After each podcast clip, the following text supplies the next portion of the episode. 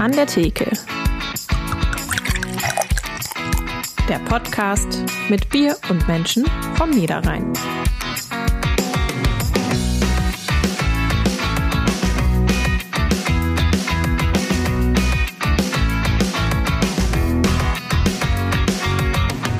Schlank und rank, 90, 60, 90, so ist der moderne Mensch, sagt zumindest die Werbung. Dass man das auch ganz anders sehen kann, darüber unterhalten wir uns heute an der Theke mit unserem Gast Melanie Hauptmanns, also known as Fräulein Kurweg. Und damit hallo und herzlich willkommen zu An der Theke, dem Podcast der NAZ. Wir treffen uns hier in jeder Folge mit einem interessanten Gast vom Niederrhein, trinken gemeinsam ein regionales Bier und kommen darüber ins Plaudern. Mein Name ist Sarah Schurmann, ich bin Niederrhein-Redakteurin der NAZ. Mein Name ist Markus Lenzen, ich bin ehemaliger Gastwirt und beschäftige mich seit circa zehn Jahren mit dem Thema Kreativbiere. Übrigens, wenn es euch, liebe ZuhörerInnen, so viel Spaß macht wie uns, würden wir uns total freuen, wenn ihr eine Bewertung bei Apple Podcasts oder Spotify dalasst und uns dort natürlich auch abonniert. Das hilft uns, damit noch mehr Menschen auf diesen Podcast aufmerksam werden. So, Markus, ich kann mir deine Antwort zwar schon fast denken und möchte trotzdem diese Frage stellen. Hast du jemals in deinem Leben Germany's Next Top Dein Ernst? ja, mein Ernst. Äh, also, also erst Punkt eins. Ich habe vor über 20 Jahren meinen Fernseher rausgeschmissen, habe seitdem keinen. Kann man auch streamen im Internet. Definitiv Kein eine der Argument. besseren Entscheidungen in meinem Leben. Und selbst wenn ich einen hätte, wäre dieses German's Next Topmodel so mit eine der letzten Sendungen, die ich gucken würde, glaube ich. Aber ich erinnere mich, ich habe ähm, damals, als, als ich noch Wirt war, ich hatte eine Kellnerin, die hat mit ihrer Freundin, als das so losging, die haben ein Trinkspiel entwickelt. Die hatten so ein Körbchen mit diesen ganzen süßen Schnäpsen, ihr kleiner Feichling, Flümli, ihr kennt das, Melanie nickt. Äh, und ähm, jedes Mal, wenn einer anfing zu heulen, mussten die beiden Schnaps trinken was wohl nach der ein oder anderen Folge zum Zustand erhöhter Lebensfreude führte. Das habe ich mit meinem Mann auch immer gespielt tatsächlich, aber wir haben noch eine Steigerung gehabt. Also jedes Mal, wenn sie sagt, meine Mädchen, äh, dann Oh. weißt du aber auch nicht mehr, wie die Folge ausgegangen ist. Oh, da, weil ich, oh, da, da kenne ich nur, da kenne ich nur noch einen oben drüber, wenn wir dabei, weil das Urspiel dazu ist, glaube ich, das Sissi-Spiel. Äh, wenn man zusammensetzt, gemeinsam einen der Sissi-Filme guckt, jeder hat vor sich ein Pinchen mit Wodka stehen und wenn im Film einer sagt Sissi, Oder Franzl. müssen, müssen alle aufspringen, die Hacken zusammenknallen, laut rufen, lang lebe die Kaiserin und das Pinchen stürzen und dann geht's von vorne. Du schaffst keinen Film, ich schwör's. Das die Super, finde ich, aber hört sich echt gut an. So viel als Inspiration äh, für die nächsten, für, für, fürs Weihnachten. Das kommt doch immer Weihnachten, oder? Ja, ist noch ein bisschen hin. Ähm, ich gucke tatsächlich Germany's Next Topmodel ganz ohne Pinneken. Vielleicht mit einem oder zwei Gläsern Wein, manchmal mit meinen Freundinnen. Aber auf jeden Fall weiß ich deshalb, dass in diesem Jahr wieder Curvy Models mit dabei sind. Es scheint sich also was zu tun in der Branche, zumindest auf den ersten Blick. Und darüber wollen wir mit unserem heutigen Gast sprechen, Melanie Hauptmanns, die auch als Fräulein Kurwig bekannt ist und seit 2014 einen Schönheitswettbewerb für Frauen ab Kleidergröße 42 veranstaltet. Hallo Melanie. Hallo. Danke, Schön, dass du da sein bist, darf. ja. Danke. Wie ist es bei dir? Wir wissen jetzt schon, äh, Jeremy's Next Topmodel, hast du mal geguckt? Guckst du immer noch? Oder? Äh, so aktuell, jetzt die aktuelle Staffel nicht, aber natürlich schon oft geguckt, auch Staffeln durchgeguckt und ähm, ja, gucke ich auch mal wieder gerne. Okay, dann sprechen wir darüber gleich nochmal in Ruhe. Aber erstmal ähm, spielen wir was, Ge Markus? genau, wir spielen was, weil äh, ne, zum, zum Anfang, wir machen uns ein bisschen locker. Ich nenne das gerne immer die verbalen Kniebeugen. Äh, wir machen ein Jetzt bin ich gespannt. ja, wir machen ein Assoziationsspielchen. Das heißt, Okay. äh, wir schmeißen dir Begriff an den Kopf und du sagst so kurz oder knapp spontan, was dir dazu einfällt. Okay. Krefelder. Oh, leckeres Essen. Der beste Grieche der Welt ist in Krefeld. Schokolade, Weiß. Sport. Super. Ich bin sehr sportlich. Entspannung, Yoga? Bikini. Auf jeden Fall. Musik, Ich bin ein großer Backstreet Boys Fan. Ich habe gerade Konzerttickets gekauft. Ich freue mich. Die gibt's noch, die sind doch Ja, fast ich war früher Alter, Fan, ne? also heute natürlich nicht mehr, aber ich habe jetzt eine Tochter, die ist neun Jahre alt und ich dachte mir, das ist eine geniale Idee. Wir gehen dieses Jahr zum ersten Mal zusammen auf ein Konzert von Ed Sheeran und wir beide haben schon besprochen, wenn sie das gut findet, dann darf sie mit zu den Backstreet Boys. Und ich finde es halt sehr cool, früher als Teenager in der ersten Reihe gestanden zu haben. Und tatsächlich habe ich für die Plattenfirma auch gearbeitet, das muss man dazu sagen, also Ja. ich ähm, war mit denen auch auf Tournee damals und mit InSync auch. Und äh, das sind so echt so Erinnerungen von früher, da freue ich mich total drauf. Und das mit meiner meiner Tochter zu erleben, das hätte ich mir damals nicht vorstellen können. Ne? Deswegen finde ich das total spektakulär. Die Next Generation ist mit Ja. am Start. Ja, ist so super. Ähm, Catwalk. Spaß. Und Haustier. Katze. Katze, du auch. Zwei Wunderbar. Katzen haben wir, Charlie und Paule. Mhm. Ich habe nur einen, aber das ist auch. Dann ist das Gespräch ja schon gerettet, ne? Wenn ihr beide. Wollte ich gerade sagen, wenn uns nichts mehr einfällt, ich weiß nicht, wir über Katzen und was wir heute wieder alles runtergeschmissen haben. Ähm, so, jetzt sind wir ein bisschen lockerer und was fehlt noch zu einer zünftigen Plauderei an der Theke? Ein Bierchen. Genau, ein Bierchen. Und da habe ich heute was mitgebracht. Ich war diesmal alleine auf Tour, Denise hatte keine Zeit und bin nach Mönchengladbach gefahren mit Bus und Bahn zur Hensenbrauerei. Die hatten wir ganz zum Anfang mal in Folge 2 hatten wir von denen das. Mit welchem Gast war das nochmal? Ähm, mit der Biersommelier, Frau Ah, ja. Kober-Stegemann. Lohnt sich nochmal reinzuhören. Da lernt man ganz viel über, übers Bier trinken. übers, über, ja, übers Biertrinken im Allgemeinen und im Besonderen. Aber wer die Folge nicht parat hat, die Hensenbrauerei in Mönchengladbach, 1793 gegründet von den Gebrüdern Hensen und zwar genau auf der Quelle des Gladbachs. Ähm, Im Zuge der 70er leider äh, beim Brauereisterben mitgeschlossen worden und erst 2017 von drei Gladbacher Jungs, Norbert, Jonas und Patrick, wieder eröffnet worden. Dazu gehört ein Restaurant und die brauen schon eine interessante Core Range, also so ein Stammrepertoire. Äh, das ist ein Alt, ein Pilz und ein IPA namens Hopfenschelle. Dazu das ein oder andere Special, äh, ein Red Ale namens Rote Dämmerung, ein Rauchbier namens Ofenrohr, wunderschöner Name, ein Coffee Stout und dazu die ein oder andere Kollaboration, äh, zum Beispiel ein Winterbock mit der Brauerei Nolten. Und gestern war Sommerbock an Stich, äh, auch eine Kollaboration mit der Brauerei Nolten. Ähm, jetzt habe ich ganz schön viel erzählt, ich glaube, wir trinken erstmal einen Schluck. Wir haben uns hier schon vorbereitet, wir haben schon eingeschüttet. Die Damen schauen schon. So. Wobei sich für mich Red Ale auch echt gut anhörte jetzt. Ja. Ne? Ja, das, das war auch lecker. So, und wir gucken mal, also Farbe ist, also ich, ich denke, ich, ich assoziiere sofort Waldhonig, bisschen so ein Bernsteinton. Ja, Waldhonig trifft's ganz gut. Ne? Der Schaum hat so eine leicht bräunliche Färbung. Wenn wir jetzt mal riechen, Da spricht der Experte. Ja, Ich kann nur sagen, es riecht unheimlich gut. ja, gut, also ich finde, ich finde, es riecht, wenn man so riecht, es ist so ein bisschen, du merkst, so malzig, so ein bisschen brotig, schon fast nach Toast. Wenn du das nicht sofort riechst, fühl dich nicht schlecht, Melanie. Also das ist ta- tatsächlich alles Übungssache. Ich habe ja mal drei Jahre mein Lokal, dein Lokal in der Jury gesessen. Ja. Ne? Und wenn ihr mich jetzt nach Essen fragen würdet, da könnte ich Sachen sagen, da wüsstet ihr bei verschiedenen Sachen auch nicht, was es bedeutet. Aber über Bier habe ich tatsächlich noch nie so viel gehört. Das ist ja Wahnsinn. Und Ja, du- kommt du noch mehr es Ist heute. noch, es ist noch, es ist noch ein bisschen, noch ein bisschen kühl dafür, aber wenn es ein bisschen Temperatur kriegt, kommt sogar noch ein bisschen Karamell dabei. Jetzt müssen wir wirklich mal probieren. Jetzt probieren wir. Prost. endlich. Prost. Prost. So, Melanie, jetzt hau mal dein Wissen, dein kulinarisches Wissen hier raus. Ja, ähm, nee, also äh, ich tatsächlich Karamell schmecke ich jetzt auch nicht. Es ist ein Mhm. mildes Bier, das äh, kann ich sagen. Ich bin ja nur äh, der Hell- oder Dunkel-Fan. Ne? Mhm. Also mehr gibt's dazu an Informationen für mich eigentlich gar nicht. Es ist ein helles, leckeres Bier mit einem leckeren Geschmack, aber mehr erkenne ich da jetzt nicht. Tut mir leid. Das ist, äh, Muss das dir ist, nicht leid das ist, tun. das ist ein, eins der Specials, die die brauen, und zwar ein Wiener Lager namens Lagerkoller. Auch hier finde ich den Namen wunderschön. Äh, Wiener Lager ist zurzeit relativ selten. Erste Mal gebraut tatsächlich 1841 von einem Mann namens Anton Dreher in der Schwächarter Brauerei in Wien, die es übrigens bis heute gibt. Und das ist ein untergäriges Bier. 1841, wer so ein bisschen sich mit Bier auskennt, das ist noch bevor Karl von Linde die Kältemaschine erfand, wo man die untergärige, ähm, also die, die, untergärige Vergärung, den, den Temperaturverlauf kontrollieren konnte. Ähm, die hatten, der hat nämlich einfach einen Eiskeller angelegt und da das Bier bei tiefen Temperaturen vergären zu können. Ähm, das helle Bier war damals in Europa auf dem Festland fast noch unbekannt. Das hat er auf einer Englandreise mitgebracht, die Pale Ale Malze, wir erinnern uns, die, äh, die Möglichkeit, helle Malze herzustellen. Das hat er mit nach Wien gebracht und hat diese Malztechnik dort eingeführt. Und da das völlig neu war, haben die Leute sich völlig auf dieses Bier gestürzt. Bis heute heißt das auch Wiener Malz, was er dafür verwendet hat. Äh, ist Im Gegensatz, das Pilsener Malz ist noch heller. Das kam 30 Jahre später auf und hat dann leider das Wiener Lager verdrängt, weil die Leute sich dann nochmal auf die helleren Biere, das war so ein Trend damals, gestürzt haben. Und im Trunk finde ich, wie du sagst, ist ein leichtes Bier, ja, ist also nicht anstrengend, hat eine leichte Süße. Eine kräftige Bittere, die hinten dran aber kommt.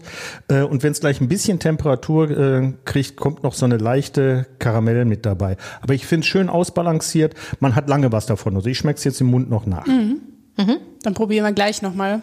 Wenn wir ein bisschen gequatscht haben. Genau. Genau, Melanie, wir haben gerade schon über Germany's Next Topmodel gesprochen und dass es dort mittlerweile eine stärkere Diversity gibt, wie Heidi Klum ja ungefähr tausendmal in jeder Folge betont. Weil, Könnte man vielleicht auch ein Spiel Trinkspiel ja, draus stimmt, machen. Ne? Das ist das nächste Trinkspiel. und es meint eben, dass äh, mittlerweile auch Kirby-Models oder ältere Models mitmachen dürfen. Ist denn damit eigentlich schon alles geschafft, was das Thema Body Positivity angeht? Also müssen wir uns denn überhaupt noch darüber unterhalten? Ja, also ähm, Germany's Next Top Model ist ja grundsätzlich nicht der Maßstab der Dinge und das, was da als Diversität gezeigt wird, entspricht ja nicht dem, für was ich jetzt zum Beispiel stehe. Ne? Also ich finde es schon wichtig, das Thema aufzugreifen und ich finde es wichtig zu sagen, wir nehmen jetzt auch kurvige Frauen hinzu, wobei, wenn man reinschalten würde und nicht wüsste, dass eine kurvige dabei ist, würde man die vielleicht gar nicht unbedingt erkennen. Ne? Also mhm. das sind ja schon sehr kleine Größen, die halt, und dazu muss man die Modebranche verstehen, stehen. Also die, ähm, wenn man halt nach Models geht, dann geht man nach Mustergrößen. Ne? Das ist im Plus-Size-Bereich auch so. Die Mustergrößen werden in Kleidergröße 40, 42 in der Regel angeboten, manchmal auch in 38. Das sind diese Maßstäbe, wonach ähm, Designer oder Brands halt schauen, ähm, wonach sie alle Größen machen, aber es wird immer ein Muster produziert, was der Designer sich halt vorher ausgedacht hat. Und das ist halt bei den kleinen Größen auch so. Das ist da halt Kleidergröße 34, eventuell noch ein bisschen kleiner. Und das, was die halt bei Germany's Next Topmodel als Plus-Size bezeichnen, das ist halt 38, 40. Wenn was die sagen, die meisten Frauen wahrscheinlich tatsächlich tragen in der Realität. Die deutsche Durchschnittsfrau ja. trägt Kleidergröße 44. Ja. Und ähm, das heißt, es entspricht noch nicht mal dem Durchschnitt. Ja, ne? Das muss man sagen. Und wenn die halt dann sagen, na, die trägt ja eine 42 oder eine 44, dann reden wir nicht von echten Kleidergrößen, die wir im Geschäft einkaufen, sondern das sind Maße, die die für sich nehmen. Also realistisch gesehen reden wir doch von 38, 40 höchstens. Und das ist nicht äh, divers. Also mhm. auch das, was die als ältere Frau präsentieren, ist eine wunderschöne Frau. Ich habe jetzt mhm. eine gesehen. Also ich habe die aktuelle Staffel gar nicht gesehen, aber die eine, die ich gesehen habe, äh, ja, wunderschöne Frau. Aber die sieht jetzt nicht aus, wie meine Mutter aussieht oder wie meine Nachbarin aussieht, mhm. sondern das ist halt schon ein Model, das sieht man. Ne? Und die ist halt hat halt graue Haare, ne? Mhm. aber die, wirklich divers ist das für mich jetzt auch nicht in meinen Augen. Und mhm. ich zeige halt lieber die Realität. Und wenn wir dann davon ausgehen, 44 ist der Durchschnitt in Deutschland, würde ich mir wünschen, dass wir mehr von dem Durchschnitt und drüber halt wirklich auch sehen. Dann sollten wir zum Anfang vielleicht einmal klären, äh, Body Positivity, was meint das überhaupt? Was würdest du damit beschreiben? Ja, das definiert auch jeder für sich selbst. Ich für mich ähm, muss sagen, ähm, Body Positivity bedeutet für mich, dass man sich in seinem Körper wohlfühlt. Und den darf man, das ist oft ein Thema, ähm, man darf seinen Körper durchaus optimieren wollen, also durchaus auch sagen, so ich hätte jetzt gerne ein paar Kilo weniger oder mehr oder ich hätte gerne eine, äh, eine geradere Nase oder äh, geradere Beine oder was weiß ich. Jeder hat so sein eigenes Thema mit sich. Äh, ne? Das geht ja nicht nur um Figur, sondern um alles, so das Gesamtbild. Und ähm, da sind wir halt sehr fixiert auch auf unsere Optik. Und äh, für mich, das machen halt auch Medien natürlich, ne? eine mhm. ganze Industrie lebt davon, auch uns immer wieder einzureden, dass wir nicht gut genug sind. Daran verdienen die richtig viel Geld und wir sind auch bereit, dieses Geld auszugeben, weil wir uns das halt auch einreden lassen. Und Body Positivity bedeutet für mich aber, mich jetzt in meinem Körper wohlzufühlen und nicht erst in 20 Kilo weniger oder mit fünf äh, Fältchen weniger oder ähm, mit einer geraderen Nase oder so, sondern so wie ich jetzt bin, bin ich in Ordnung. Ich darf aber durchaus auch sagen, naja, wenn, wenn ich jetzt äh, sage, ich habe in meinem Alter ein Problem und ich möchte vielleicht doch ähm, äh, ein Fältchen weniger haben, ist es auch in Ordnung, sich vielleicht äh, Botox spritzen zu lassen oder was auch immer man so tun kann. Äh, man darf alles tun, was man möchte, aber man sollte sich doch zu jedem Zeitpunkt in seiner Haut wohlfühlen und halt nicht permanent vorm Spiegel stehen und an sich rumnöhlen und das Negative an sich selber mhm. suchen. Das Gegenstück dazu ist ja vielleicht Body Shaming. Hast du sowas selbst auch schon mal erlebt? Ja, ach, da kann ich dir Geschichten erzählen. Also äh, ich denke, äh, wir haben auch alle Body Shaming schon mal erlebt. Also es gibt niemanden, egal wie du aussiehst, ähm, der Body Shaming noch nicht erlebt hat. Und ähm, gerade ich, die ähm, auch ähm, sehr ja, polarisiert in, es polarisiert in Deutschland nicht so sehr, wie dick zu sein, zum Beispiel. Also das ist etwas, das merke ich halt immer, wenn ich im Fernsehen bin oder wenn ich irgendwo in Medien auftauche, dass meine Figur immer ein Thema ist. Nicht, weil wir darüber gesprochen haben, sondern es können auch ganz normale Formate, wie jetzt zum Beispiel mein Lokal, äh, dein Lokal sein oder andere Formate, die ich halt schon moderiert habe oder so. Ähm, das, da geht es um ein ganz anderes Thema. Aber wenn man dann in sozialen Medien mitliest, was wird denn da so auf den Seiten geschrieben, dann ist es immer ähm, schon so. Wie sieht die Hauptmannsin aus? Was hat die denn an? Hat die zugenommen zum letzten Mal oder hat die abgenommen oder was ist da Thema? Und da kommen auch krasse Geschichten äh, bei rum, gerade im Social Media, wo die Leute relativ anonym sind ne? mhm. ne? ähm, und viele tatsächlich Fake-Accounts auch unterwegs mhm. sind. Da habe ich schon Sachen gelesen, da muss ich sagen, okay, da musste ich doch teilweise mal schlucken. Mhm. Ähm, aber natürlich, ich war auch mal 13 und bin zur Schule gegangen und war auch schon ein dickes Kind. Wobei, wenn ich heute Fotos sehe, finde ich nicht, dass ich dick war. Aber ähm, ne gut, damals habe ich mich auch schon dick gefühlt und habe mhm. auch da schon Sprüche auf dem Schulhof gehört, wie äh, deutsche Panzerrollen wieder oder Miss Piggy oder so. Heute finde ich Miss Piggy ganz großartig, davon ganz abgesehen. Aber damals war das natürlich die ultimative Beleidigung. Ne? Und ähm, na klar, habe ich das ähm, immer Und wieder erlebt. da hatte man wahrscheinlich auch noch nicht so ein Selbstbewusstsein, dass man das einfach Nee. so wegsteckt. Also als pubertierendes Mädchen. Genau, das passiert, sowas passiert in einer Zeit, wo dir sowieso alles peinlich ist. Und ähm, dann ist es ja eben nicht so, dass du, ähm, wo ich heute halt ganz oft denke, mein Gott, du armer Mensch, dass du dir über mich Gedanken machen musst. Ähm, das sagt ja auch viel über diese Person aus. Ne? Damals habe ich darüber natürlich nicht so gedacht, sondern das ist natürlich eine Zeit, wenn man eben nicht in der Body Positivity ist. Das hat jetzt nichts mit dem Alter zu tun, sondern egal wann, wenn man nicht mit sich selbst im Reinen ist, dann bezieht man sowas ganz anders auf sich. Man schämt sich nämlich. Und das ist fatal. Wenn man sich für sich selber und seinen Körper schämt, dann ähm, Glück und Erfolg, das hängt auch eng damit zusammen. Also du kannst nicht glücklich und erfolgreich werden, daraus resultierend, ähm, wenn du mit dir selber nicht im Reinen bist, so im Ganzen. Ne? Also du musst dich schon mögen, um selbstbewusst auch auftreten zu können und um das nach außen auszustrahlen. Und dann ist das halt wieder so eine Sache, wie reagieren andere Menschen auf dich, weil du strahlst es ja aus, was du selber von dir hältst. Und andere Leute reagieren auf das, was du ausstrahlst. Ne? Und ein anderer Mensch wird dich nie lieben können, wenn du dich selber nie lieben kannst, in dem Ausmaß. Ne? Also das ist schon ein sehr komplexes Thema. Ähm, wobei das ja auch ein, auch ein Prozess ist. Aber Ja. ähm, gab es einen Punkt, also wie kam es dazu, dass du gesagt hast, ich will mich für ein realistischeres Körperbild einsetzen? Ähm, ich habe tatsächlich mich mit der Thematik gar nicht, also ich habe es für mich immer weiter gelernt, mich selber so zu akzeptieren, weil ich irgendwann gedacht habe, damit muss ja jetzt Schluss sein. Also der habe ja jetzt keinen Bock, mich jetzt mein Leben lang darüber zu definieren, was andere Leute über mich sagen. Also damit muss ja jetzt Schluss sein.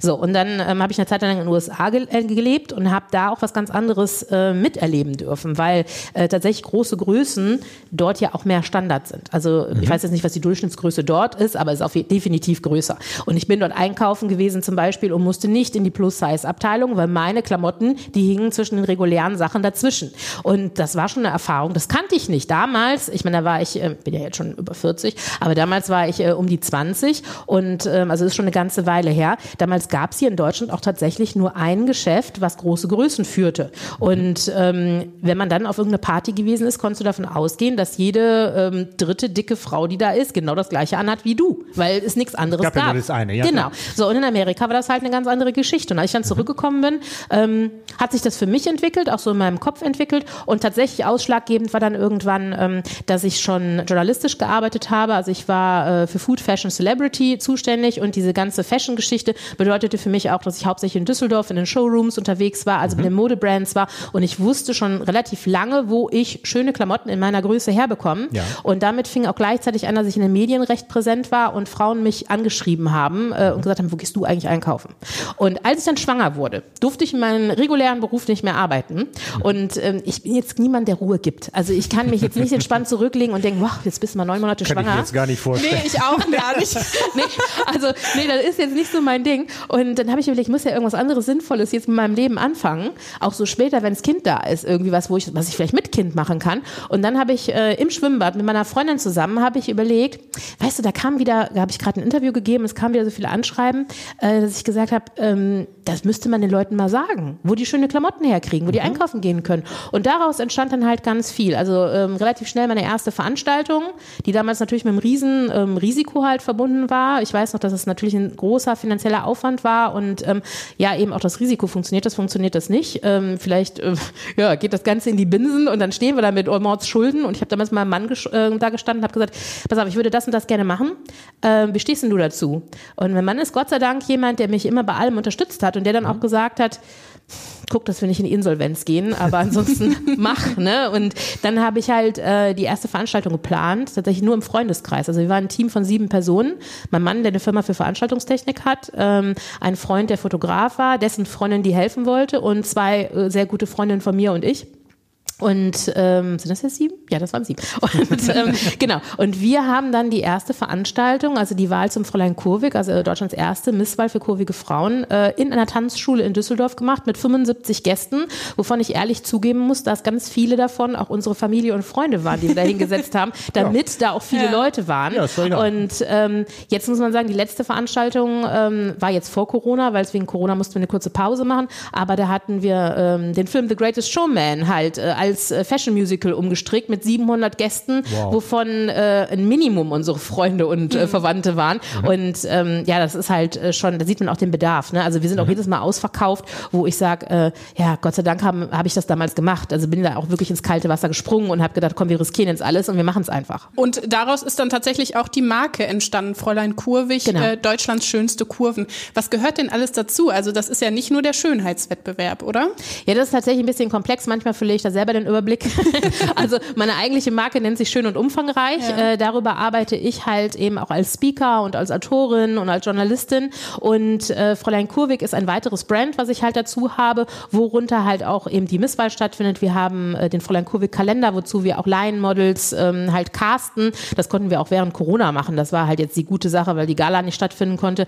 Wir haben den Fräulein Kurwig Diversity Lauf, wo Leute auf der ganzen Welt laufen können. Die melden sich an, die laufen dann fünf Kilometer für Diversität, ähm, dokumentieren das Ganze halt auch über Social Media und äh, bekommen tatsächlich auch von uns eine äh, gegossene Medaille und eine Urkunde und alles. Das ist ein ganz tolles Event und das sind diese ganzen Sachen sind so ähm, ich muss immer sagen, ich mache das halt nicht, ähm, wir gucken immer, dass für die Leute, die mitmachen, das so wenig wie möglich kostet. Natürlich ist für uns immer mit einem enormen Kostenaufwand verbunden, das finanzieren zum größten Teil Sponsoren, aber mir ist immer ganz wichtig, die Kosten für die Leute, die mitmachen, so niedrig wie möglich zu halten, damit auch alle mitmachen können, dass es nicht so ein ausgewähltes Publikum ist, ne, die nur da irgendwie dann teilhaben können. Und da kommen manchmal Geschichten ähm, zu Rande. Also es war ganz lange auch wirklich ein Non-Profit-Unternehmen. Jetzt müssen wir ein bisschen wirtschaftlicher denken, weil wir auch viele angestellt haben. Wir sind ein großes Team von 26 Personen mittlerweile. Wow, okay. ähm, aber äh, ja, es sind so viele Geschichten, weswegen wir das halt eben so low-budget wie möglich halten, die erzählt werden von Frauen und auch von Männern,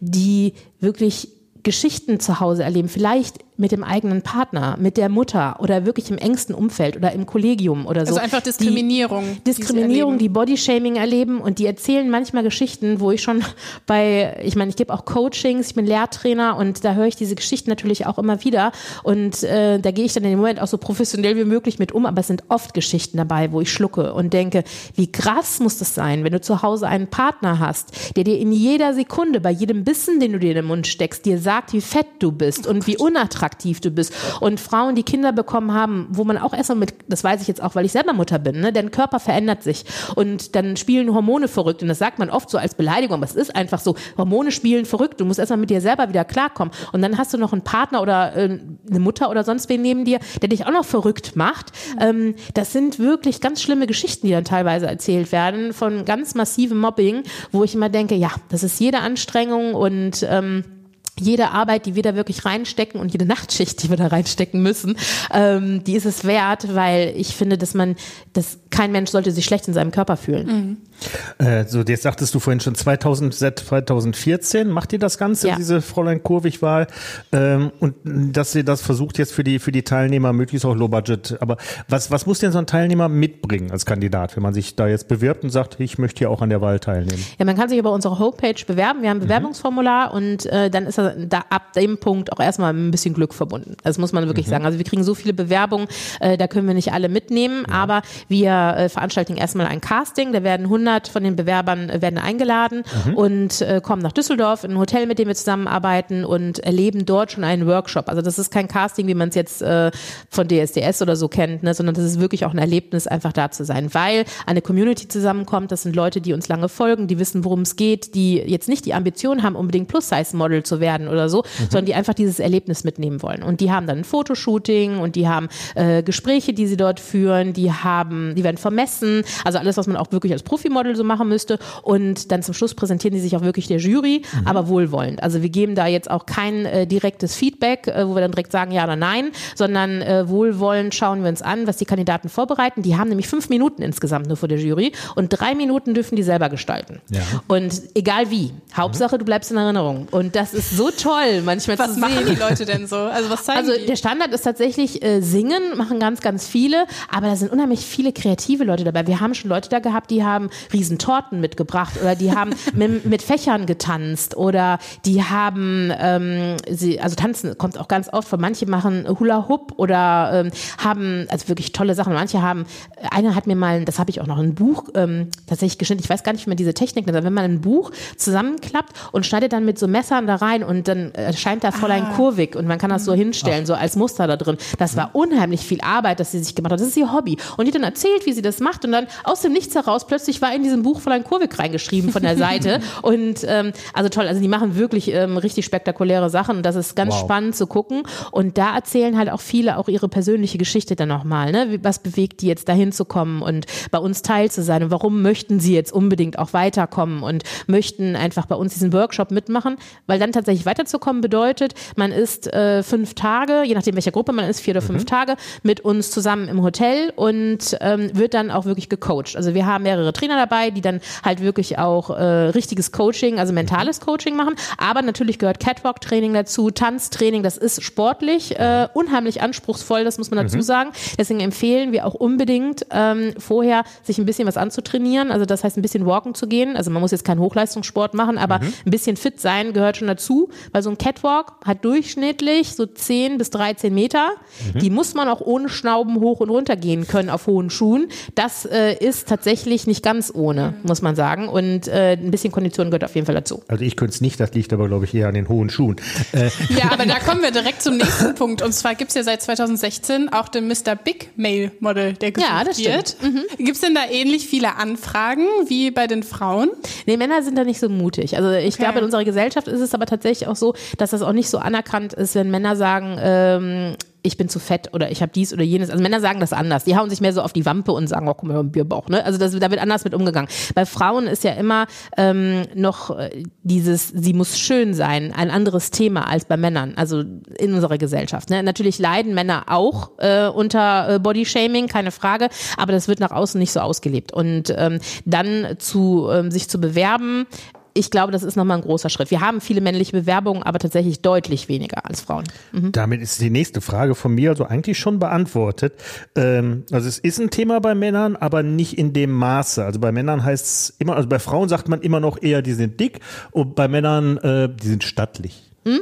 Da hast recht. Also bei Männern ähm, wird grundsätzlich auf die Optik anders geguckt. Also wenn wir uns überlegen, äh, prominentes Beispiel, mhm. als wir äh, Gerhard Schröder als Bundeskanzler hatten, ähm, hat sich also ich könnte mich nicht erinnern, dass die Optik irgendwann mal Thema war. Ja. Als Angela Merkel Bundeskanzlerin wurde, mhm. Gott, was haben wir darüber gehört? Ja. Ne? Also das ist schon ähm, jetzt nur ein Beispiel, aber es macht einen Unterschied. Also wenn wir ähm, bei den Nachrichten schauen, ähm, zum Beispiel wer ist Nachrichtensprecher, das wird auch ganz anders beurteilt als äh, die Frauen, die dann da sind. Was haben die an und wie, wie geben die sich und so. Ne? Das, das macht schon in unserer Gesellschaft immer noch einen Unterschied. Ja, glaube ich. Das Bierdeckel-Quiz mit Fragen, die auf einen Bierdeckel passen. Darüber wollen wir gleich noch mal ein bisschen intensiver sprechen, aber um einmal durchzuschnaufen. Ist schon soweit. Ja, kommt das Bierdeckel-Quiz. Oh, okay. Wir wollen nämlich euer Wissen testen. Ähm, einmal zur Region, aber auch äh, zu anderen Themen wie Bier. Und ich stelle euch gleich drei Fragen. Ähm, und natürlich können auch unsere ZuhörerInnen mitraten von zu Hause aus. Und dann legen wir mal los mit der ersten Frage. Ich kenne die Antworten. Ich habe das beim letzten Mal, glaube ich, nicht gesagt. Ich sage es diesmal wieder. Ich kenne die Antworten nicht. Ich kann hier auch nicht schminken. Ich bin okay, okay, nicht in die Vorbereitung. Nein, sie gibt sich immer große Mühe. Mich, also, ähm, ne? äh, ja, jetzt. Genau, Melanie, du lebst ja in Brüggen am mhm. Niederrhein. Deshalb ist die erste Frage vielleicht für dich ein Heimspiel. Und Pah. zwar möchte ich von dir wissen, oder von euch, von euch, welcher Film wurde größtenteils in Brüggen gedreht? A, die unendliche Geschichte. Ich weiß es, ich weiß es, ich weiß B, die Vorstadtkrokodile oder C, Rennschwein Rudi Rüssel? Die Vorstadtkrokodile. Das könnte ich nämlich natürlich einfach hinten an, anhängen, weil sie sagt, sie, sie weiß das. den letzten kenne ich nicht mal. Die Unend also, also ich hätte es mir hergeleitet, mit den letzten kenne ich nicht. Äh, die unendliche Geschichte, eine Fantasy in Brüggen, jetzt weiß ich, bringe ich nicht. Also ich hätte auch die Vorstadtkrokodile, ja. ja. Äh, ich hätte jetzt so, aber gewusst hätte ich es nicht. Nein, also ich, ich schließe mich jetzt an die Vorstadt. ja. Aber das, das geschummelt. Also eigentlich, eigentlich hätte ich zuerst sagen müssen. Ja, tatsächlich wurde aber nicht der ganze Film bei uns nee. gedreht, mhm. sondern äh, nur Teile in unserer ähm, Dachziegelei. Also mhm. der Ziegelei, die äh, gibt es mittlerweile auch nicht mehr. Und da wurde nur eine, so ein ganz kleiner Teil gedreht. Genau, und auch der Film von 1977, ich glaube, ist der Original eine spätere, ja. mhm. spätere Verfilmung. Super, nächste Frage. Ähm, da geht es darum äh, zu sagen, ob es stimmt oder nicht stimmt. Im 19. Jahrhundert wurde Bier von den Mäßigkeits- und Abstinenzvereinen propagiert. Stimmt's oder stimmt's nicht? Das könnte ich mir vorstellen. Nochmal, wie heißen die Vereine? Mäßigkeits- und Abstinenzvereine. Nein, Nein, stimmt nicht. da hat Melanie wieder recht. ähm, und zwar galt damals ähm, äh, Bier als die bessere Alternative zum äh, Schnaps. Das wurde nämlich immer mehr getrunken und deswegen wurde gesagt, ja, dann lieber Bier statt, äh, statt Schnaps. Das haben die Amis bei der Prohibition aber dann ein paar hundert Jahre später nochmal ganz anders gesehen. Ja. Äh, ja. Okay, dritte Frage. Ha, Markus, ich glaube, du wirst mich heute. Ich sagen, hast du, hast du wieder geschafft. Ja, mach mich. Alles gut, alles gut. Ich, Okay. kann, ich kann das vertragen. ähm, und zwar, letzte Frage, wann fand der erste europäische Schönheitswettbewerb statt? A. 1951, B. 1908 oder C. 1888? Also ich würde sagen 1950. Also zumindest ähm, ist das die erste in Deutschland, an die ich mich jetzt erinnern kann. Ja, es war auch nicht in Deutschland, also wirklich so. europäisch. Ja, dann war es wahrscheinlich viel früher. Das weiß ich nicht. Ich sag auch 1888 in England. Direkt noch das Land Ich dachte, oder das. Land Ich dabei. hätte jetzt äh, Frankreich gedacht, aber Ja, ist intuitiv, deswegen habe Ja. ich nicht Frankreich gesagt. Aber äh, wenn, ja, ich will ich bleibe ja im den gleichen Jahr, aber haben. sag Frankreich. Okay, also das Jahr ist richtig, nur bei den Ländern liegt So. ihr falsch. Und zwar fand das in Belgien statt, 1888. Okay. Vor einer ausschließlich männlichen Jury. Na klar. Na klar. Ja, natürlich. Ich würde trotzdem sagen, Melanie hat ganz knapp gewonnen. Ja, auf jeden Fall. So, ja, und nachdem ich mich beim Bierdeckel-Quiz wieder ordentlich albern gemacht habe. Quatsch. Äh, nein. Äh, ich ich, ich finde es ja jedes Mal spaßig und immer wieder eine Herausforderung. Aber ich finde, jetzt wo es langsam warm wird, ist, wir nehmen heute in dem, ähm, im Headquarter auf und ich finde, die Luft hier ist immer extrem trocken und staubig. Das gut- ist jetzt eine Entschuldigung dafür, dass du bei Bierdeckel-Quiz nicht so auf der Höhe warst? Nee, das, die- das, das, ist, das ist die großartige Entschuldigung dafür, noch ein zweites Bier zu Ach trinken. so, ja dann. Wir bleiben in Mönchengladbach bei der Hensen Brauerei. Ich habe ja direkt zwei Biere mitgebracht und habe mir dann nochmal von Namen angeguckt, was das für eine Scheißschlepperei ist durch die Innenstadt zu Fuß. Aber wir wissen, der schönste Sport ist der Biertransport. äh, mitgebracht habe ich ähm, einen Sondersud der Herrschaften und zwar eine äh, schwarze Schelle. Äh, das ist ein Black IPA. Wir haben uns schon wieder eingeschenkt und das ist tatsächlich sehr schwarz. Ja, und Melanie hat dran gerochen und gerade sofort gesagt, äh, das, was hast du gesagt? Hm? Riecht fruchtig, es ist tatsächlich sehr dunkel, auch ich gucke oder auch von der Farbe her, also ähm, Genau. Cola sogar noch ein bisschen dunkler. Black IPA ist eigentlich so von, vom Namen her ein Widerspruch in sich. IPA, das P steht für Pale Ale, also für hell. Und schwarz ist ein schwarzes, fast, fast blickdichtes, nicht ganz äh, blickdichtes IPA. Ähm, schwarze, wie gesagt, schwarz, fast blickdicht. Mittelbrauner Schaum. Ähm, und wenn man riecht, hat tatsächlich, kommt diese Fruchtigkeit durch. Und du hast aber das, was man bei einem schwarzen Bier erwartet. Wir denken so an Porter und Stout. Du hast ein bisschen Röstaromen, bisschen Kaffee, bisschen dunkle Schokolade. Und das müsste man auch jetzt im, im, im Geschmack hoffentlich wiederfinden. Wir probieren mal. Prost. Ich glaube, Melanie und ich haben jetzt beide Angst, weil du uns vorab schon gewarnt hast, dass man dem erstmal eine Chance geben muss. Das ist einfach ein sehr ungewöhnlicher Bierstil. Ich habe nicht rausgefunden, wo es das erste Mal herkommt. Es ist aber eine relativ moderne Herangehensweise. Und zwar kombiniert man die Fruchtigkeit von einem IPA mit der Röstigkeit von Porter and Stouts. Ähm, was klingt auf den ersten Blick seltsam und auf den zweiten ist es das auch. Ähm, das heißt, hier wird ein Porter bzw. Stout gebraut und äh, im Kaltbereich nochmal mit Hopfen versehen, damit die, Aroma, die, die Aromen aus dem Hopfen, die ätherischen Öle reingehen und hier eine Fruchtigkeit reinbringen. Problem dabei ist immer, ähm, gibst du zu viel Hopfen zu, schmeckt so ein bisschen, als wenn du dir Zitrone in deinen schwarzen Kaffee gepresst hättest. Also hast die Fruchtigkeit und das, das beißt sich. Ähm, die andere Möglichkeit ist, äh, du tust zu wenig rein, dann geht der verpufft der Effekt und du hast nur die Röstaromen, die du aus dem Porter und aus dem Stout kennst, dann ist der Effekt einfach weg. Das heißt, genau diese Gratwanderung zwischen fruchtig und röstigen Aromen hinzubekommen, ist ganz, ganz schwierig.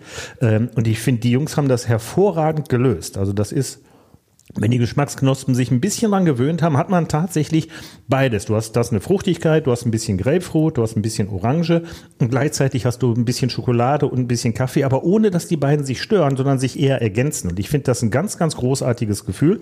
Ähm, und ich habe den Eindruck, die haben noch ein bisschen Hafer mit dran getan, weil es ein sehr weiches, samtiges Mundgefühl haben. Das steht aber bei den Hensons nicht drauf. Und erwähnt sei noch, die äh, orientieren sich mit den Etiketten immer so ein bisschen an denen aus dem 18. Jahrhundert, aus den, aus den Vorgaben. Das ist also so ein bisschen, äh, ich sag mal, so ein bisschen Holzschnittmäßig. Mhm. Ähm, finde ich sehr. Also ich finde das hier sehr schön gelungen. Ist eine schwierige Aufgabe. Äh, da haben sich schon große Größe dran versucht und sind gescheitert. Und ich finde hier, Hensen hat das hervorragend gelöst. Leckeres Bier. Ist allerdings auch anspruchsvoll mit 7,5 Umdrehungen, ein bisschen mit Vorsicht zu genießen. Das schmeckt man aber beim ersten Mal. Wie schmeckt es euch denn? Jetzt mal ganz ehrlich. Also ich bin total beeindruckt, was du darüber alles erzählen kannst. Und äh, ich muss tatsächlich sagen, die Flaschen sind optisch echt der Knaller. Also das ist echt super. Und ich finde hier geschmacklich ist nicht mein Ding, ist mir mhm. zu heftig. Mhm. Aber es hat nicht diesen, ähm, also bei, bei dunklem Bier habe ich oft, dass, dass sich das im Kiefer so zusammenzieht. So, ähm, mhm. weißt du, was ich meine? Ja. Das, ähm, ich bin ja kein Bierexperte, ne? ich kann es dir nur so beschreiben. Das habe ich jetzt hier nicht. Also es ist schon ähm, nicht mein Geschmack, aber es ist äh, vom, vom Nachgeschmack her auch angenehm, nicht so, dass sich alles zusammenzieht. Also ja. ist ähm, doch interessant. Mhm. Ich finde es ganz spannend, dass wenn man den ersten Schluck nimmt, dann ist es am Anfang so ein bisschen fruchtig und man denkt so, ach, ist doch harmlos. Dann schluckt man es runter und dann kommt dieses mhm. Herbe. Mhm. Also das sind so wirklich zwei getrennte geschmackliche Erlebnisse. Ja. Und was ist, wenn, wenn du, wenn du dann den nächsten kriegst? Was, was überwiegt dann? Jetzt einfach, einfach, einfach nur völlig, völlig, völlig, wenn einer noch einen Schluck nimmt, nehmen alle noch einen Schluck. Mhm. Nur jetzt rein, ist rein persönliches Interesse. Es gibt jetzt kein richtig oder falsch. Der Eindruck ist ja nur persönlich. Ich finde schon dieses herbe. Also herbe, das herbe ist schon, überwiegt eher. Mhm. Also eher auch eine, eine röstig. Ja. Da kommt zur röstigen Bittere kommt ja noch die Hopfenbittere dabei. Mhm. Ich habe ein bisschen Süße beim Andruck noch. Das ist also, ist, es ist nicht in dem Sinne süffig, dass man das jetzt schnell trinkt. Nee. Äh, ist aber bei 7,5 Prozent kann Sollte ja auch, kann auch ja auch nicht das Ziel sein. äh, ne, das ist ja durchaus, an dem kann man sich mal ein Stündchen in Ruhe festhalten. Ich bin gespannt, wie es sich noch entwickelt, wenn es jetzt ein bisschen wärmer wird. Ja, wir haben ja noch ein bisschen, ne? Ein ja. paar Fragen haben wir noch vorbereitet für dich. Ein bisschen was haben wir noch. genau, du hast vorhin schon erwähnt, dass du drei Jahre lang in der Jury von Mein Lokal, Dein Lokal Spezial saßt. Wie ist es denn dazu überhaupt gekommen? Ähm, da muss ich selber gerade mal überlegen, wie das dazu kam. äh, nee, tatsächlich war ich gecastet für eine Soap ähm, mhm. über die äh, Good Times Fernsehproduktion. Die arbeiten auch mit Bunny J zusammen und die hatten mich damals für eine Soap ähm, gecastet. Die sollte ursprünglich auf ähm, Sat 1 laufen und ich hatte eine der Hauptrollen. Und das ist aber dann nie ins Fernsehen gekommen. Wir hatten Mustersendungen gedreht und so und dann irgendwie kurz vorher kam es dann doch nicht dazu. Da war ich schon sehr enttäuscht und ähm, ja, dann lief das so. Aber ich hatte die Inhaberin, die ähm, Silvia Fahrenkrug-Peter Peters, die ähm, hat, äh, ja, die hat mich in Erinnerung behalten und hat mich äh, dann vorgeschlagen gehabt als Jurymitglied und hat dann gefragt, Melanie, ist das nichts für dich? Und wo ich dachte, okay, also ich meine, mit Essen kenne ich mich ein bisschen aus, ne? Ich esse auch gerne. Ähm, mhm. Vom Konzept her ist es ja so, dass du dann also jeden Tag ein Restaurant testest und in einer Folge äh, werden dann drei Restaurants vorgestellt bei diesen Spezialfolgen. Da geht es dann immer um ähm, das beste äh, chinesische Restaurant in Dortmund oder ähm, den besten Grillteller von Bochum oder so, ne? Und ja, und dann hatte ich mich dann darauf beworben und das ist ein langer Prozess. Das wird dann erstmal beim Sender vorgestellt und die müssen dann sagen, die wollen wir oder die wollen wir nicht. Und es endete aber dann damit, dass ich tatsächlich von der Jury auch von der ersten Staffel bis zur letzten Staffel dabei sein durfte. Oh. Als einzige auch, äh, die die ganze Staffel mitgemacht hat. Ähm, also ich habe den Laden auch geschlossen quasi. und äh, das war sehr traurig. Ich habe das sehr gerne gemacht. Also da, äh, das war wirklich eine tolle Zeit mit tollen Kollegen und wir haben ja immer noch einen ähm, Sternekoch dabei gehabt, der da mhm. mit in der Jury war und so. Und mit dem sind wir dann halt durch ganz Nordrhein-Westfalen gereist und das war schon eine coole Nummer. Mhm. Klingt spannend. Äh, Geht es dir dabei auch darum, die Vielfalt im Fernsehen zu zeigen? Also mehr, mehr Vielfalt auch? Genau, also es geht äh, bei allem, was ich mache, nicht in erster Linie darum, immer zu sagen, hey, du musst body positive sein und hier gucke, ich bin dick und ich bin im Fernsehen, sondern äh, mir geht es um Selbstverständlichkeit. Also ich bin bei äh, sämtlichen Debatten, da lehne ich mich jetzt sehr weit aus dem Fenster, auch äh, diese, diese ganze Debatte, ob wir äh, Ärzte, Ärztin, Ärzti oder was auch immer jetzt sagen, ne, äh, geht es mir eigentlich immer darum, dass eine Selbstverständlichkeit fände ich viel schöner. Also wenn wir gar nicht drüber diskutieren müssten, ähm, wie gendern wir denn jetzt was oder so, ne? Und ähm, das, deswegen ist bei allem, was ich mache, denke ich gar nicht drüber nach. Ne? Also, dass ich da jetzt irgendwie auch Vorbild für jemanden bin, ist natürlich immer so ein bisschen im Hinterkopf. Ne? Mhm. Aber ich finde es halt, ich freue mich auch, wenn ich eine andere ähm, Frau im Fernsehen sehe, die nicht dem Standard entspricht. Also die, ähm, wenn wir mal genau hingucken, also mein Auge ist natürlich jetzt auch darauf geschult, so hinzugucken, ne? aber unser aller Auge ist auf einen bestimmten Menschentyp geschult, den wir immer wieder in den Medien sehen, der aber eben nicht äh, dem entspricht, wie der Durchschnitt ist oder wie wir selber sind. Und das Problem ist halt, dass sich jeder aber nur mit diesem Bild identifiziert und nicht mit dem, was wir am häufigsten sehen, nämlich unsere Nachbarin oder Kollegin oder was auch immer, ähm, sondern wir orientieren uns sehr an dem, was wir in Medien sehen. Und ich habe ja auch ähm, eine Diversity und Plus heißt Modelagentur. Ich weiß, dass das Mädchen auf dem Cover in Wirklichkeit auch nicht aussieht wie das Mädchen vom Cover. Also da, auch die denkt sich, boah, wenn ich so aussehen würde, weil dann ist die noch ein bisschen glatter gemacht und ein bisschen mhm. schlanker gemacht oder noch ein bisschen gebogener oder was weiß ich. So und ähm, das, es gibt dieses Bild gar nicht. Und ich wünsche mir einfach, ähm, dass wir insgesamt mehr Diversität sehen und mit all dem nicht immer dieses ähm, guck hin, es ist divers, sondern dass wir das einfach mit Selbstverständlichkeit hinnehmen. Und da hatte ich mal ein ganz tolles Erlebnis mit Hella von Sinnen. Die war bei einer meiner Veranstaltungen im Publikum und die kam hinterher zu mir und sagte dann, es ist toll, welch bunte Menschen du hier auf eine Bühne bringst.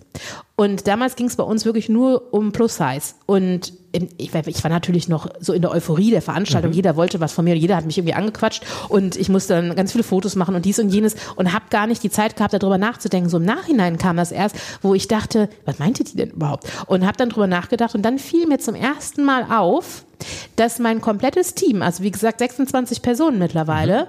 dass wir da also viele verschiedene Geschlechter drin haben, dass wir jede Nationalität irgendwie da vertreten haben, Hautfarben und all das. Und das wurde noch nie thematisiert. Tatsächlich hatten wir bis zu dem Zeitpunkt immer über Figur gesprochen und über Plus-Size, ja. aber nicht darüber, dass wir so divers sind ähm, und dass ähm, muss ich, das finde ich bis heute, das wurde es auch nicht wieder thematisiert. Ich habe es mal angesprochen, dann mhm. im Team-Meeting habe ich gesagt, das meinte die eigentlich doch, oder? Und dann nickten alle so, mhm.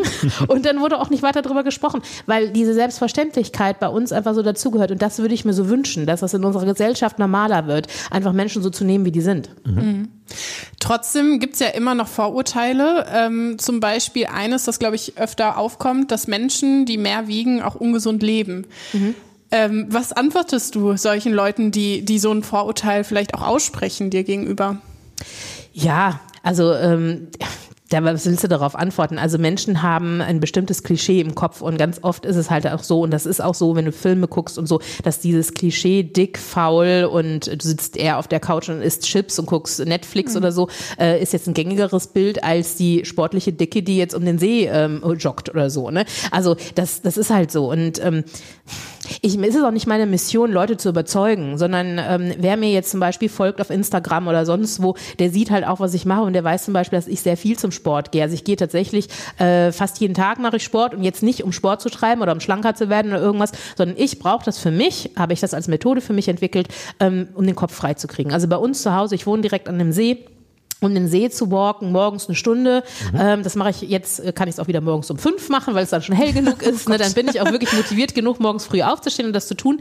Ähm, da kriege ich meinen Kopf frei. Ich komme dann nach Hause und weiß dann, okay, jetzt holst du das Kind aus, aus dem Bett, dann bringe ich sie zur Schule und ich bin ja selbstständig. Danach gehe ich in mein Büro und äh, da, während ich um den See laufe, fallen mir auch ganz viele tolle Sachen ein und ich brauche das halt auch für mein körperliches Wohlbefinden. Einfach diese ähm, ja, eine Sportlichkeit ist es da auch übertrieben. Ich bin ja nicht der Supersportler, aber dieses, ähm, ja, wie gesagt, nicht nur einen Catwalk hoch und runter zu kommen, sondern auch die Treppe hochzukommen, ohne da unterwegs einen Zusammenbruch zu erleiden, ist mir schon wichtig. Und trotzdem trage ich eine kleine Größe 50 und ähm, würde durchaus sagen, dass ich ähm, sportlich bin. Und mhm. das, ja, da überzeuge ich keinen. Man darf mir folgen und wenn jemand sagt, das kommt relativ schnell, aber das ist ja ungesund, ist, das Einzige, was ich dazu sagen kann, ist nicht jeder schlanke Mensch ist gesund und nicht jeder dicke Mensch ist automatisch krank. Das ist Quatsch, das stimmt nicht. Und ähm, es ist an dir, die Ignoranz zu haben, das weiterhin glauben zu wollen oder tolerant genug zu sein, zu sagen, ach guck mal, könnte auch anders sein. Und das ist dann auch alles, was ich dazu äh, irgendwie beizutragen habe. Thema Sport. Ähm, du bietest ja sogar diesen Fräulein Kurrewig-Lauf, das hatten wir ja vorhin kurz, mhm. an. Was hat es damit auf sich? Ja, der Fräulein Kurwick-Lauf ist eigentlich entstanden ähm, aus persönlichen Gründen. Also wir hatten Corona, es konnte keine Fräulein Kurwick-Gala stattfinden und ähm, aus meinem Privatleben jetzt mal kurz. Mein Mann sagt am Anfang von Corona, als sich das Ganze noch so ein bisschen anfühlte wie Urlaub, wir müssen jetzt zu Hause bleiben und wir hatten, es war ein Bombenfrühling, wir hatten den Pool schon stehen und äh, wir saßen auf der Terrasse und die Sonne war am Schein und ich weiß noch, mein Mann kam vom Einkaufen nach Hause und sagte, Kuchen bringt uns durch die Krise. Ich dachte, das ist eine geile Idee, super. Und dann habe ich, ja, mussten wir unser Kind ja auch ein bisschen entertainen, also haben wir jeden Tag irgendwie was gebacken oder so. Und äh, irgendwann merkte ich tatsächlich, ab irgendeinem Punkt, ich gehe nicht regelmäßig auf die Waage, das heißt, ich hatte jetzt nicht, ähm, oh, du hast ein Kilo zugenommen oder so, sondern irgendwann trage ich halt ja, du bist zu Hause, trägst auch Leggings. Ich habe nicht gemerkt, dass ich zugenommen habe. Und irgendwann bin ich mal auf die Waage gegangen, weil ich dachte, ich fühlte mich jetzt wirklich unwohl. Also meine Beine waren schwer und ich fühlte mich unwohl tatsächlich, ne, körperlich unwohl. Und bin dann auf die Waage gegangen und stellte fest, weil ich ja vorher nicht auf die Waage weiß, nicht ganz genau, aber so 10, vielleicht 15 Kilo hatte ich tatsächlich zugenommen. Das ist eine Hausnummer, ohne Ja. dass ich es gemerkt habe.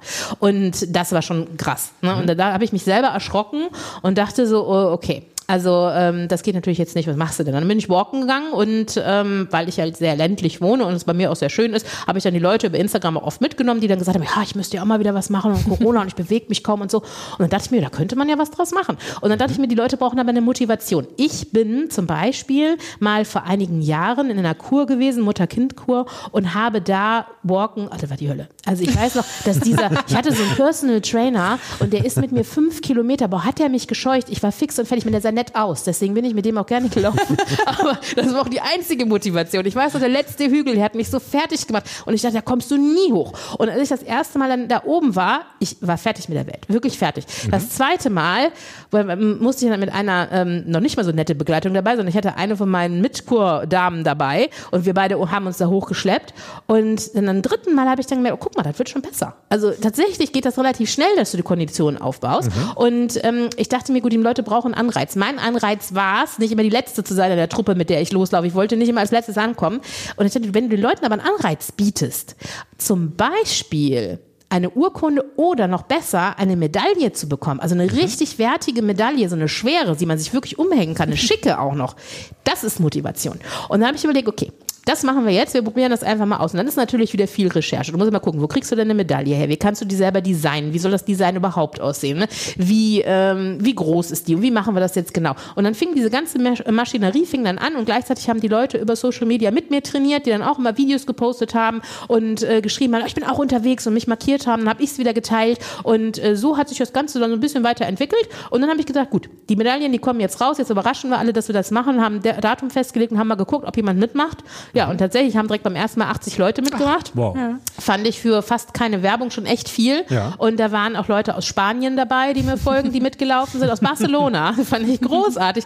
Wir hatten, ähm, ich meine, wir hatten Barcelona, wir hatten eine aus New York dabei, die war aber zu Besuch in Berlin, aber die hat äh, auch in New York ist jemand mitgelaufen und äh, also das war super, also es war richtig toll und dann haben wir es halt weitergemacht und ähm, so ist der ähm, Fräulein Covid Diversity Lauf entstanden. Und den wird es auch noch nach Corona geben. Ja, der findet dieses Jahr zum dritten Mal statt.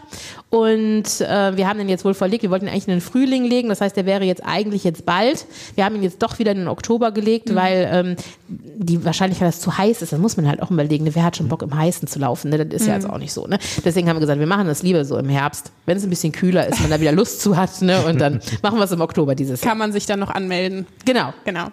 Ja, wir haben vorhin schon ganz viel über Body Positivity geredet ähm, und ich habe mich so in der Vorbereitung gefragt, geht denn der Begriff eigentlich weit genug? Ähm, weil ja immer noch so der Fokus aufs Äußere gelegt wird und eigentlich, das hast du ja auch schon mehrmals so im Subtext gesagt, kommt es ja auf die inneren Werte auch einfach an, dass man sich selbst, ähm, ja, dass man sich selbst wohlfühlt und äh, wer man eigentlich ist so. Und es gibt ja auch noch den Begriff Body Neutrality. Ähm, ist das so der nächste Schritt, äh, dass es quasi auf so einen neutralen Körper hinausläuft?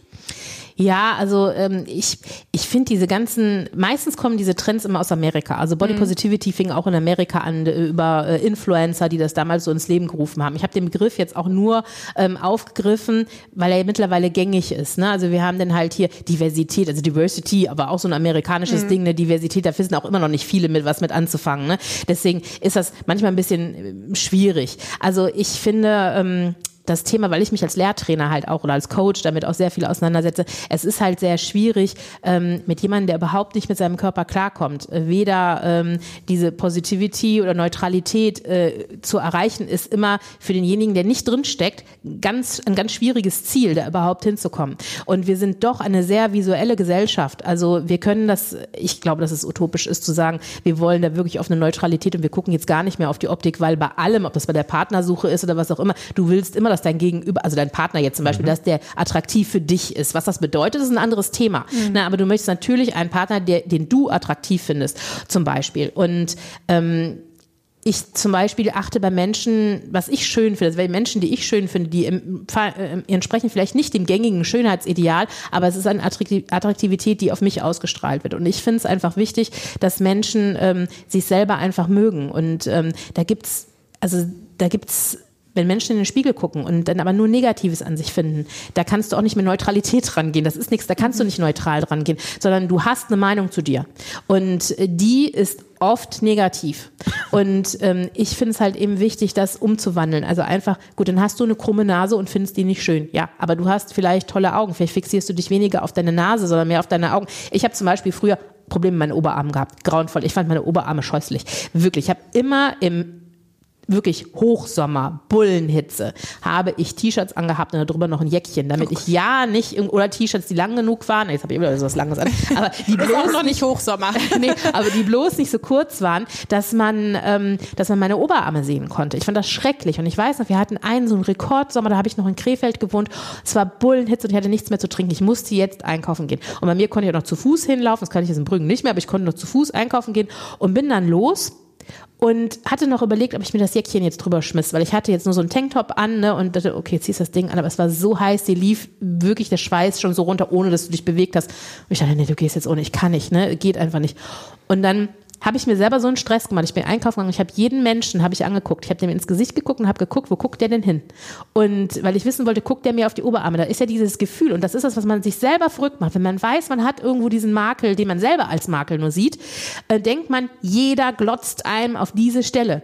Aber Tatsache ist, dass all diese Menschen ihren eigenen Makel haben. Die sind mit ihren eigenen Sachen beschäftigt. Die interessieren meine Oberarme einen Scheiß. Das ist denen vollkommen mhm. egal. Mhm. So und äh, das musste ich dann beim Einkaufen auch feststellen. Das hat mich keiner angeguckt geguckt. Das war fast schon enttäuschend, dass keiner geguckt hat. Und, äh, und ich dachte, ja, okay, das ist ja auch interessant. Und dann ist das natürlich trotzdem, wenn ich dann sage, probier das mal aus, ne, probier mal irgendwie ein Kleid zu tragen, was irgendwie sexy ist oder mach mal einen Knopf mehr auf oder äh, trag mal einen Rock oder so, ne. Das sind je nachdem, wo dann halt gerade äh, der Anfang bei den Leuten liegt, wo wir dann anfangen. Ähm, das das ist für die eine unheimliche Hürde, wie damals für mich mit diesen Oberarmen. Aber wenn man es dann sich überwunden hat und das ist es wert, das zu überwinden, um mit sich selber ins Reine zu kommen. Ich meine, es ist heute immer noch nicht so, dass ich vorm Spiegel stehe und sage, boah, habe ich tolle Oberarme, sind die geil. ne, also das passiert jetzt auch nicht. Ich weiß, ja, meine Oberarme, die würde ich mir trotzdem anders wünschen. Ähm, aber sie sind nun mal da, die gehören jetzt auch zu mir. Und das ist das Gesamtbild, was zählt. Und äh, wenn dir meine Oberarme nicht passen, dann guck bitte weg. Hm. Ne, also das ist ja, deswegen muss ich im Sommer aber nicht schwitzen, weil du die Oberarme blöd findest. Ja, und ähm, das ist halt das, worauf ich dann hinarbeite. Mhm. Dann sind wir schon wieder im Thema, weil äh, also These oder Hauptthese deines Coaching ist dieses Selbstbewusstsein und die Selbstliebe. Das kann man lernen, so wie du das ja quasi selber an dir gelernt hast und gerade erklärt hast. Ähm, Gibt es so ein paar Einsteigertipps? Womit fängt man an? Tatsächlich ist diese Spiegelgeschichte, damit fange ich ganz oft an, dass man sich vor den Spiegel stellt und das mit einer Regelmäßigkeit macht, also jeden Abend oder jeden mhm. Morgen, wie man Zeit dafür und Lust dazu hat und ähm, dann einfach auch im Moment stehen bleibt. Also nicht kein flüchtiger Blick, sondern wirklich für ein paar Minuten sich eine Zeituhr, vielleicht hört sich jetzt albern an, aber ja. es funktioniert. Sich wirklich eine Uhr zu stellen, sagen, fünf Minuten bleibe ich jetzt hier stehen und ich schaue mich wirklich an und setze den Fokus auf, den, auf die Dinge, die ich mag. Das kann man ganz Körper machen für Fortgeschrittene. Manche fangen lieber im Gesicht an, ne? aber man kann es auch, man kann es auch nackt rein theoretisch machen. Ne? Das ist jetzt wirklich fortgeschritten, aber es reicht, sich mit Klamotten vor den Spiegel zu stellen und dann einfach mal zu gucken, was sind denn die positiven Dinge an mir. Und wenn dieser Gedanke kommt, ich meine, wir denken am Tag 80.000 Gedanken circa, ne? Mhm. so und davon sind ganz viele negativ und die beziehen sich nicht nur auf unseren Körper, sondern sind auch viele Sachen dabei, die, wo wir uns immer wieder sagen, das kann ich nicht und das werde ich nie können und das werde ich nicht lernen und ich bin nicht gut genug oder so. Das sind alles so Sachen, die spinnen die ganze Zeit in unserem Kopf rum, die schieben wir ganz schnell auch wieder weg. Aber viele Sachen setzen sich als Glaubenssätze fest und die setzen sich fest, weil unser Gehirn darauf ähm, programmiert ist, ähm, das kommt noch aus ganz früher, als wir den Säbelzahntiger gesehen haben und dann das Gehirn sofort sagen musste, wir müssen jetzt flüchten, weil der Säbelzahntiger da ist, ähm, haben sich so Automatisten ähm, entwickelt. Und das passiert auch in allen Bereichen. Das heißt, wenn ich vom Spiegel stehe und mein Gehirn daran gewöhnt ist, dass ich in dem Moment traurig werde oder mich nicht wohlfühle, also ein Gefühl, ähm, also ein Hormon ausschütte, was ein Gefühl auslöst, dann werde ich äh, das auch sofort empfinden, in dem Moment, wo ich reingucke, ohne dass ich die krumme Nase gesehen habe oder den dicken Hintern oder die nicht mehr ganz straffe Brust oder so. Sondern ähm, wenn ich aber anfange, mein Gehirn darauf zu trainieren, auch die positiven Sachen zu sehen und das in einer Regelmäßigkeit und das kann man als Humbug abtun. Ich kenne, mein Mann ist zum Beispiel auch immer einer, der immer sagt, ah, deine Coachings. Und ne, also den muss ich auch ganz oft, in, auch im Berufsleben oder so, äh, merkt er schon in der Art, wie ich spreche, du musst mich nicht coachen. Ne? Dann weiß der schon Bescheid, ich coache ihn. Aber wenn man sich das wirklich vornimmt und sagt, ich stelle mich fünf Minuten dahin und suche das Positive an mir und das macht man mit einer Regelmäßigkeit über zwei Wochen hinweg, dann wird man merken, dass sich das Gefühl, wenn ich mich vor den Spiegel stelle, dass sich dieses Gefühl ändert. Denn du wirst mit dem Moment, wo du die positiven Dinge an dir siehst, schüttest du Dopamin aus, ein Glückshormon aus und damit verbindet dein Gehirn wieder was ganz anderes. Und darauf kannst du aufbauen. Das wäre so der erste Schritt.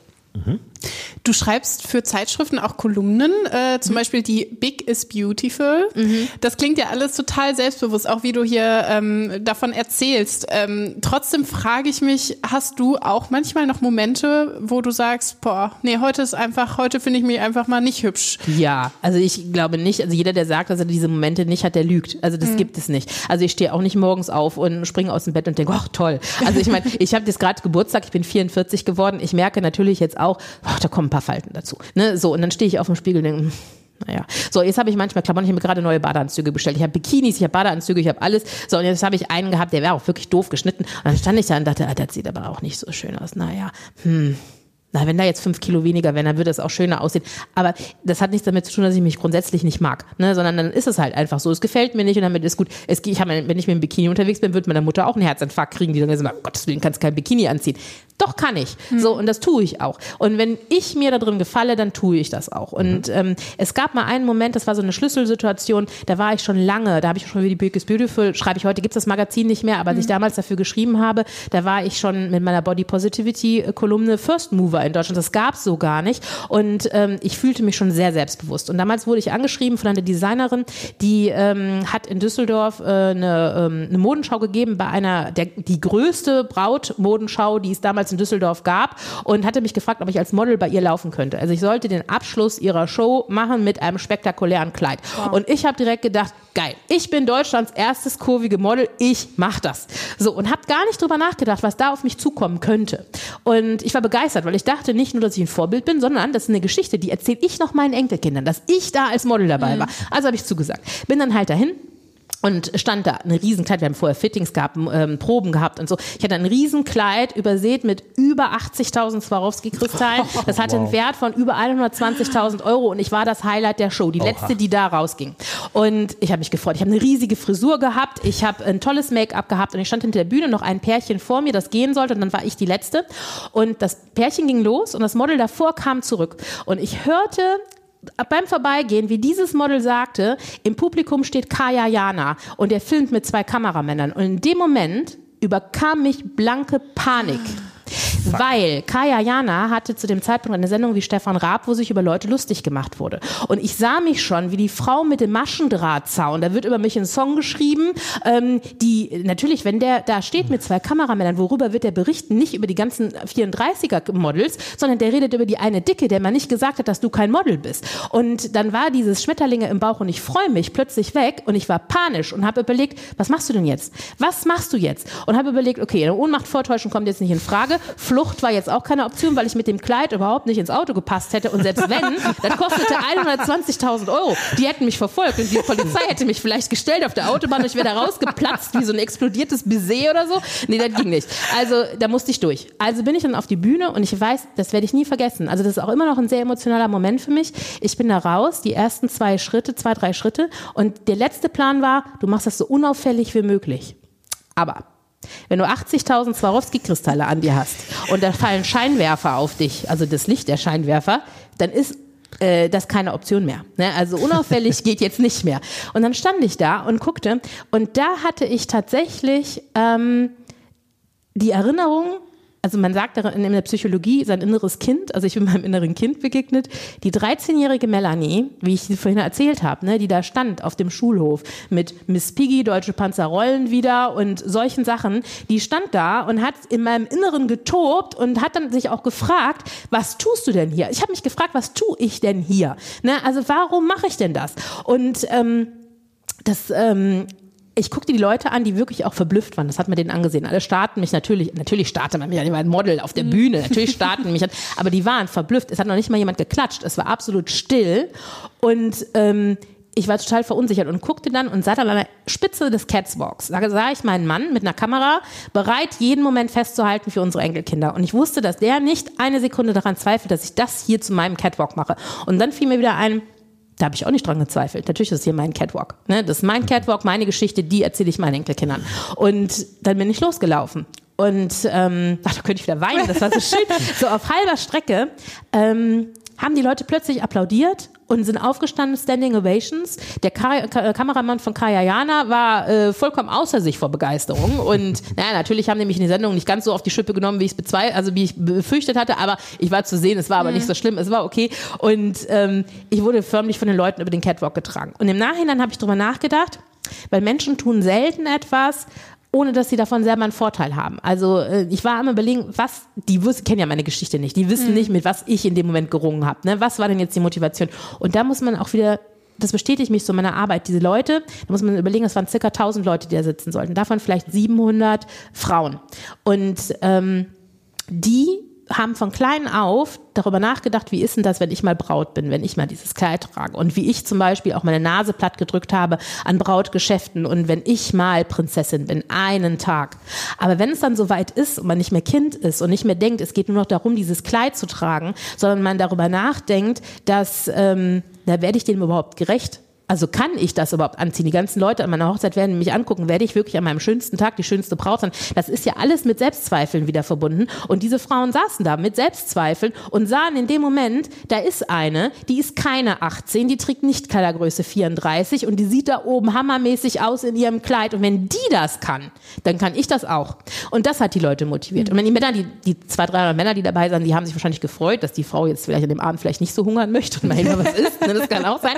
Aber ähm, das ist so die Motivation, die dahinter hängt und die ähm, es motiviert mich halt immer wieder zu, zu Leuten halt einfach diese das einfach nochmal mitzugeben. Du bist gut, so wie du bist. Ne? Und ähm, das ist halt ganz wichtig. Aber in dem Moment, wo ich eigentlich dachte, ich bin mit mir im Reinen, musste ich einfach feststellen, nee, das bin ich halt auch nicht immer. Und das habe ich auch heute nicht immer. Also es gibt durchaus Tage, wo ich morgens aufwache und denke, so, ja, vor zehn Jahren, ne, da war das Gesicht noch glatter, das ist schöner gewesen. Aber ähm, auf der anderen Seite habe ich jetzt gerade ein Foto von mir gesehen, da habe ich sehr viele Falten drauf und finde dieses Foto super und Ja. dachte, mein Mann hat immer gesagt, hoffentlich, ähm, weil ich in diesem Schönheitsding so drin bin und in dieser Modebranche sagte, äh, haben wir oft Beispiele gesehen, wo er sagte, hoffentlich siehst du nicht mal so aus, hoffentlich übertreibst du nicht mal so. Ne? Und ähm, wo ich denke, nee, ich bin tatsächlich jemand, der ähm, mich daran gewöhnen muss, älter zu werden, aber durchaus werde ich das mit Stil hinter mich bringen und äh, ich werde eine schöne alte Frau werden und damit ist die Sache gut. Sehr schön. Richtige Gänsehautgeschichte war Wollte ich gerade das. sagen. Eine, wund- eine wunderschöne Geschichte, Jafi. Ähm, ja, damit sind wir fast am Ende, aber trotzdem, du hast schon gesagt, nächste äh, Fräulein Kurwiglauf ist im Oktober, wenn es wieder ein bisschen kühler ist. Was machst du jetzt im Sommer über? Was steht als nächstes an? Wir planen gerade tatsächlich die Fräulein Kurwig Gala. Die findet am 1. Oktober statt in Mönchengladbach im Kunstwerk. Und da sind wir jetzt schon mittendrin in der Vorbereitung. Also da wird schon ähm, Musik ausgesucht, die Choreografien ausgesucht und Sponsoren sind schon dabei, dass wir wissen dann halt, welche Kleidung wird da vorgeführt und so weiter. Also das ist schon ein ganz spannendes Thema. Und gleichzeitig ähm, bin ich halt auch als Speaker ähm, halt gebucht und habe jetzt ganz viele Events, die anstehen, wo ich ähm, halt hinreisen darf und äh, dann meine Botschaft halt verkünden darf. Gibt es schon Karten? Für diese, für die Fräulein Kurwig Gala? Ja. klar, die kann man schon online bestellen über fräuleinkurwig.com. Wir verlinken, wir verlinken alles, auch natürlich die. Wo denn, äh, Markus? Wo? auch die, auch die Biere und die Hensenbrauerei findet ihr alle Links in unseren Show Notes. Sehr schön. Das ist nämlich das Wort, das Markus vor ein paar Folgen gelernt hat. Show Ja. Notes. Okay. Ich, hätte, immer, ich hätte immer Folgennotizen gesagt. Vielleicht denke ich da einfach so. Egal. Ist auch in Ordnung, darf man auch sagen. So, damit sind wir am Ende angelangt. Melanie, schön, dass du heute bei uns zu Gast an der war Theke warst. Ich danke euch. Vielen Dank. So, bei uns geht's in zwei Wochen weiter. Dann treffen wir uns mit dem Dienstlakener Regisseur Adnan Köse. Äh, und ich habe gedacht, ich mache mal so ein paar altgediente Düsseldorfer. Wer mit uns zu Hause anstoßen möchte, ich habe Füchschen alt und Schlüssel alt besorgt für uns. Es gibt übrigens neuerdings das Füchschen auch tatsächlich in der Dose und man glaubt's kaum, das heißt Büchschen. Ich habe mich köstlich amüsiert. Äh, und äh, wenn euch die Folge gefallen hat, würden wir uns freuen, wenn ihr sie abonniert und eine gute Bewertung dalasst und sie natürlich weiterempfehlt euren Freunden, der Putzfrau, den Arbeitskollegen und eurem Lieblingswirt. Ja, und wenn ihr uns ein direktes Feedback geben wollt oder wenn ihr Ideen für weitere Gäste habt, könnt ihr uns auch eine E-Mail schicken. Die Adresse lautet an der Theke funkemedien.de. Das war an der Theke mit Markus. Und Sarah. Tschüss. Ein Podcast der NRZ.